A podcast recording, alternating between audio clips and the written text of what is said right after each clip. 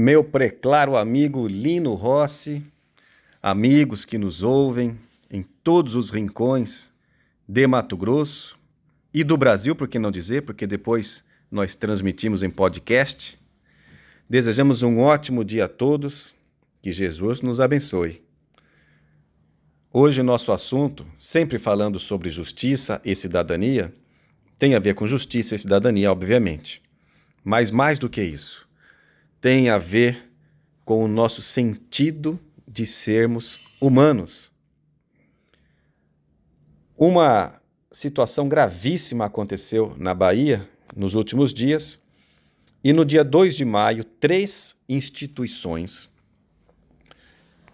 que defendem os direitos humanos, defendem os direitos das mulheres, das mulheres negras, lá na Bahia, e nós respeitamos demais quem diz que defensor de direitos humanos é apenas defensor de negros, é apenas defensor de pobres, é apenas defensor de presos, de bandidos.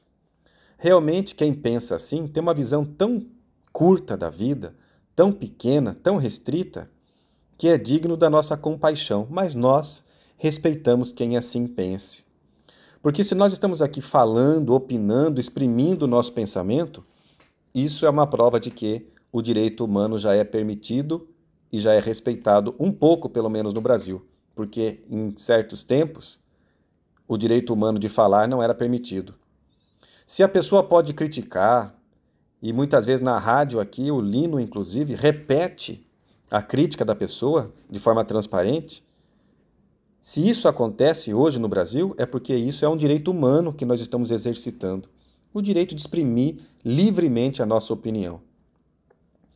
Acontece que nós vivemos num, num, num país que se diz democrático, no entanto, é uma democracia racial, porque ainda acontecem situações gravíssimas, como essa que aconteceu na Bahia, na qual foi necessária a intervenção de três instituições que trabalham com serviço voluntário, que trabalham na promoção do ser humano e na defesa das pessoas, das pessoas como nós, e entraram na justiça com uma ação civil pública contra o atacadão atacarejo.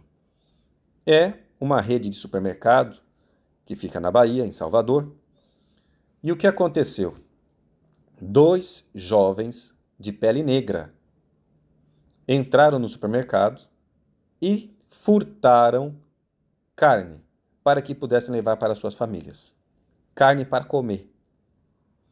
Acontece que eles foram flagrados pelos seguranças.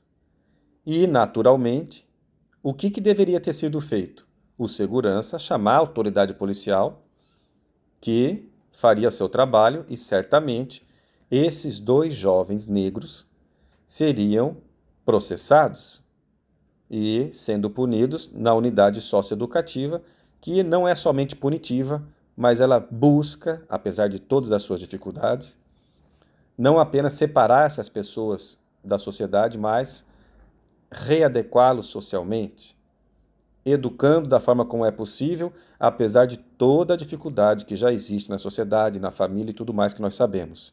Enfim, isso era o certo a ser feito. Mas o que, que o supermercado fez? Entregou esses dois jovens para traficantes da região e esses dois jovens negros foram torturados a noite toda. E no dia seguinte, o corpo dos dois, já sem vida, os corpos foram encontrados num porta-malas de um carro. Isso é, infelizmente, mais uma prova de que nós vivemos num país racista e o racismo é, sim, estrutural no Brasil. O que é o racismo estrutural? É aquele racismo que está na estrutura, na base da sociedade, que é uma coisa como vista como normal por muitas pessoas.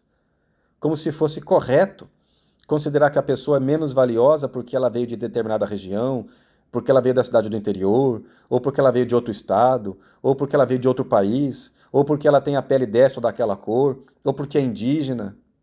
Isso é o racismo estrutural. É quando nós nos consideramos superiores ao outro, porque o outro apenas tem algumas características físicas, muitas vezes, diferentes da nossa, ou de quem nós pensamos que seja superior. Esse racismo precisa sim de mudança. O racismo é crime inafiançável, mas não basta apenas ser crime. É necessário que nós nos reeduquemos, porque nós, sociedade brasileira, fomos criados, nascemos e vivemos num país racista. Cumpre, portanto, a cada um de nós um processo de reeducação de cada um de nós. E de quando nós pensarmos, ou nos vermos, ou percebemos alguma atitude nossa com características racistas, mudemos, porque não é normal. Quando Martin Luther King disse em Washington: Eu tenho um sonho no dia que os meus filhos negros poderão jantar na casa dos seus amigos de pele branca, em que as pessoas andarão de mãos dadas sem considerar a cor da pele, que as pessoas não serão avaliadas pela cor da epiderme, mas pelo seu caráter. Esse é um sonho que cabe a cada um de nós sonhar e tornar realidade. Chega de racismo.